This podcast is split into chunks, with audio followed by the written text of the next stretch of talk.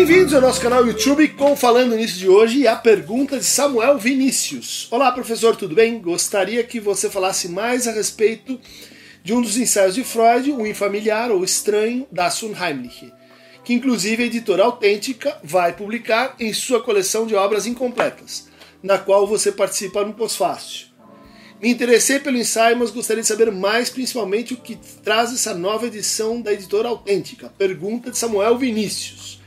Francisco Lima Filho, olá Dunker, muito obrigado pelos vídeos. Você poderia fazer um comentário sobre o texto O Estranho? Larissa Goya Pierre, professor, penso que seria interessante se você fizesse um vídeo falando sobre o texto de Freud, O Inquietante, das Unheimlich e a relação disso com a estética de horror na literatura e no cinema. Então são várias colocações sobre esse texto pequeno, mas muito poderoso do Freud, escrito em 1919 e que agora recebe essa nova edição da editora Autêntica, na qual eu contribuí então com um pós-fácil justamente chamado Animismo e Indeterminação em Das Unheimlich. Essa nova tradução, ela tem assim como ponto de destaque maior a escolha do título, tema, não por estranho, como a gente tem na edição Imago, não como ominoso, como a gente tem na espanhola, mas como infamiliar. E é uma decisão que o Pedro Eleodoro e o Hernani Chaves, que trabalharam bastante nesse texto, que está aqui posto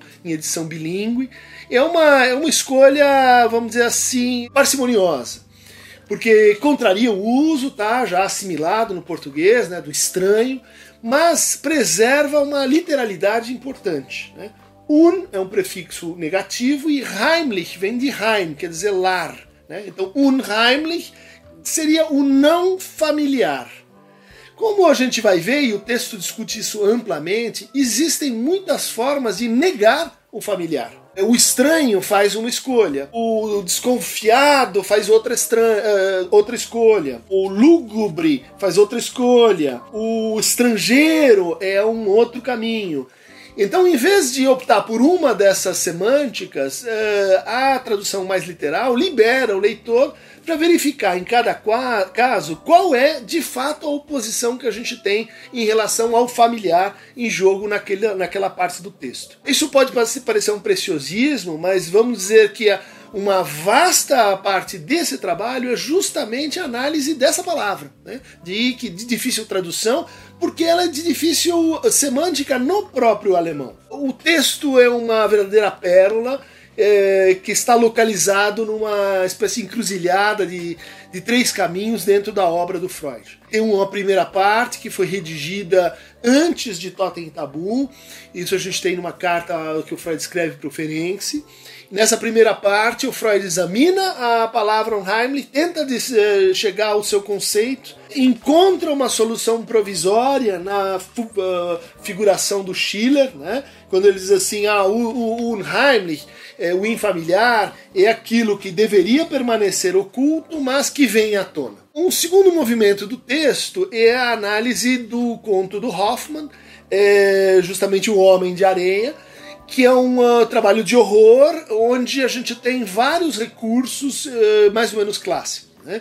É, a gente tem uma primeira cena que se passa na infância do Copélio, quando tem o Copélios, e que é um, que é um, uh, uma, um sujeito meio misterioso, talvez associado com a morte do Uh, pai do protagonista e que, que figura e dá encarnação para uma um ente eh, mítico chamado o Homem de Areia que vem jogar eh, grãos de areia nos olhos das crianças que não querem dormir. Isso fica como uma lembrança infantil e a segunda parte desse conto, que também está traduzido aqui nessa edição, é, mostra esse personagem infantil revivendo aspectos dessa história com personagens trocados em torno então da visualidade, do lugar dos olhos, o papel, vamos dizer assim, da explosão que acontece à noite, é, o papel do que, que se passa fora do alcance das crianças, seria a sexualidade. E é, essa segunda parte está, é, vamos dizer assim, assimilado a um universo um pouco assim ficcional ou, ou, marginal, em que esse protagonista, o Nathaniel, se apaixona por uma boneca, Olímpia e não percebe que ela é uma boneca, e isso faz parte então da segunda parte da, da trama e da segunda parte do texto de Freud. disso ele vai é, intuir várias consequências assim para é, as negações que compreendem o, a noção de, fa de familiaridade e de infamiliaridade, né? Por exemplo, né, então o familiar ele pode se, se externalizar tanto na noção de casa, de privacidade, de intimidade, e nesse sentido se opõe à floresta, à rua, ao estrangeiro, ao público, mas também o Heimlich eh, está do lado da confiança, da proximidade e que, portanto, se opõe à distância, aquilo que fica eh, como nosso objeto de desconfiança.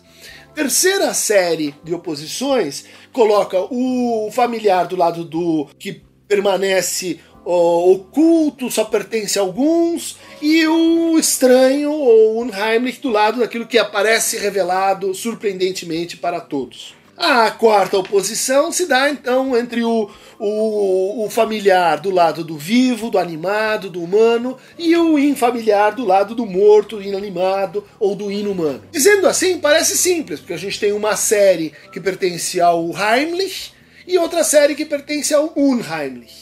Só que quando o Freud vai checando essas oposições, ele percebe que sempre a gente tem um termo que parece derivar de um lado para o outro e do outro lado para um lado.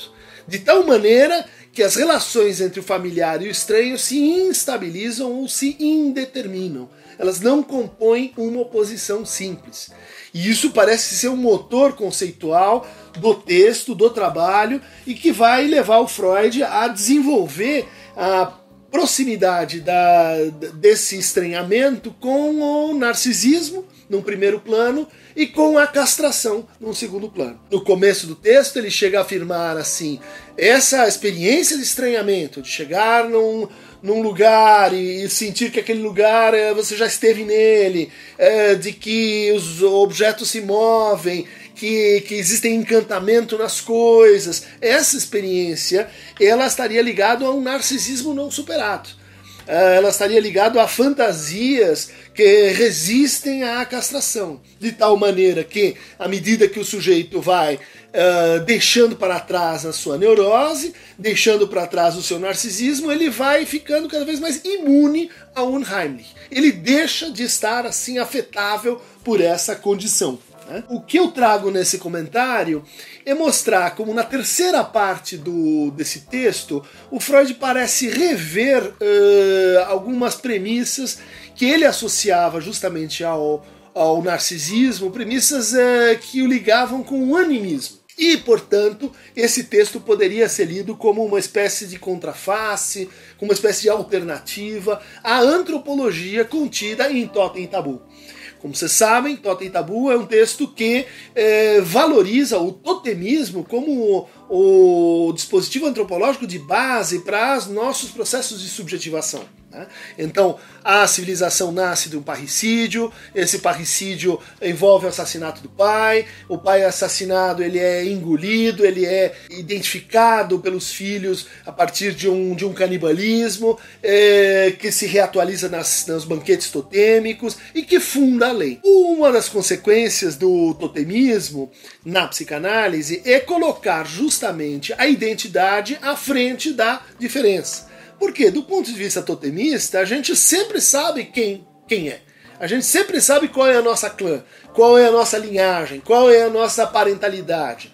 E os, uh, as experiências de, de estranhamento, elas viriam justamente por um déficit na simbolização ou na assimilação dessa, dessa identidade primeira que estabelece nós de um lado e eles do outro. Esse texto ele caminha nessa direção, é, nessa direção que, que de fato Freud parece ser dado a Augusto Comte, que existem assim três momentos do pensamento. O primeiro momento seria o, o animista, o mágico animista, o segundo o totemista ou religioso, no sentido das religiões monoteístas, e o terceiro momento do pensamento que seria o momento científico. Então a gente poderia associar isso com, uh, com etapas do, do desenvolvimento do sujeito a infância ligada ao animismo, ao narcisismo infantil, a neurose ligada ao totemismo, como Freud defende no retorno do totemismo na infância, assim que ele, ele interpreta o caso do pequeno Hans à luz de Totem Tabu, e a psicanálise nesse terceiro momento em que a gente se emanciparia da, da vinculação religiosa, da infiltração religiosa contida em, no Totem, e, portanto, nas restrições geradas pelo tabu. Esse esquema funciona nas duas primeiras partes do texto do Unheimlich, mas não funciona tão bem na terceira parte. Quando o Freud começa a testar essa sua ideia, né, de que existe no estranhamento um retorno do recalcado, e a descobrir que nem tudo no estranhamento é retorno há um tipo de repetição que ultrapassa a lógica do retorno recalcado e que, e que conecta esse texto com o texto subsequente de 1920, que marca uma revisão da teoria das pulsões, que é além do princípio do prazer. Por um lado, Unheimlich está ligado a essa, esse prenúncio da pulsão de morte, anunciado aqui pelo tema da repetição. Ele está ligado à, à teoria das negações, eh, conforme o texto de 1925, né, a negativa, e ele está ligado, essa é a proposta que eu, eu ponho aí para a gente discutir, a uma espécie de revisionismo do totemismo pelo próprio Freud. Quando ele começa a argumentar que existem sim formas poéticas de, de estranhamento, formas que colocam, uh, vamos dizer assim, um conflito de julgamentos e não simplesmente assim uma recusa da realidade como referência para essa experiência do estranhamento. Eu acho que a gente aqui tem uma matriz próxima do que Viveiros de Castro vem trazendo para a gente em termos do animismo perspectivista. É, a gente tem uma matriz aqui que vai pensar de forma invertida. Ou seja, a identidade não é primária. Pode ser que a identidade não seja primária. Pode ser, ao contrário do que defende Freud nesse texto, pelo menos nas duas primeiras partes, que a nossa experiência primeira não seja o familiar e depois vem o estrangeiro. Mas também uma, primariedade da nossa experiência de estranhamento, de autoestranhamento, de não saber quem somos, de não saber a quem pertencemos, enquanto clã, enquanto linhagem. E é exatamente isso que o Freud vai argumentar, por exemplo, quando ele diz em Moisés e a religião monoteísta, que Moisés, ah, teoricamente fundador do, do da religião uh, judaica, ele não era judeu, ele era egípcio.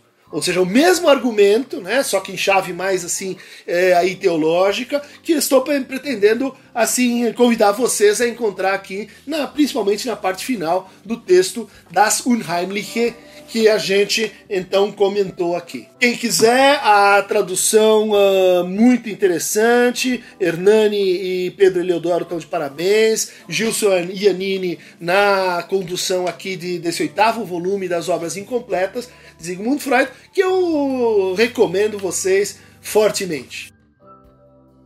Então, quem quiser receber mais fragmentos de estranhamento, uh, de horror, eh, de poéticas da não identidade, clique aqui no Aqueronta Movepo. E aqueles que quiserem criticar o meu cabelo, que está um pouco estranho, eu recomendo vá tirar satisfação com a Kemi, minha querida cabeleireira lá na Alameda Arapanés, é, que cuida da minha cabeça como ninguém e que inventou essa Unheimlich na minha cabeça. Por hoje é só.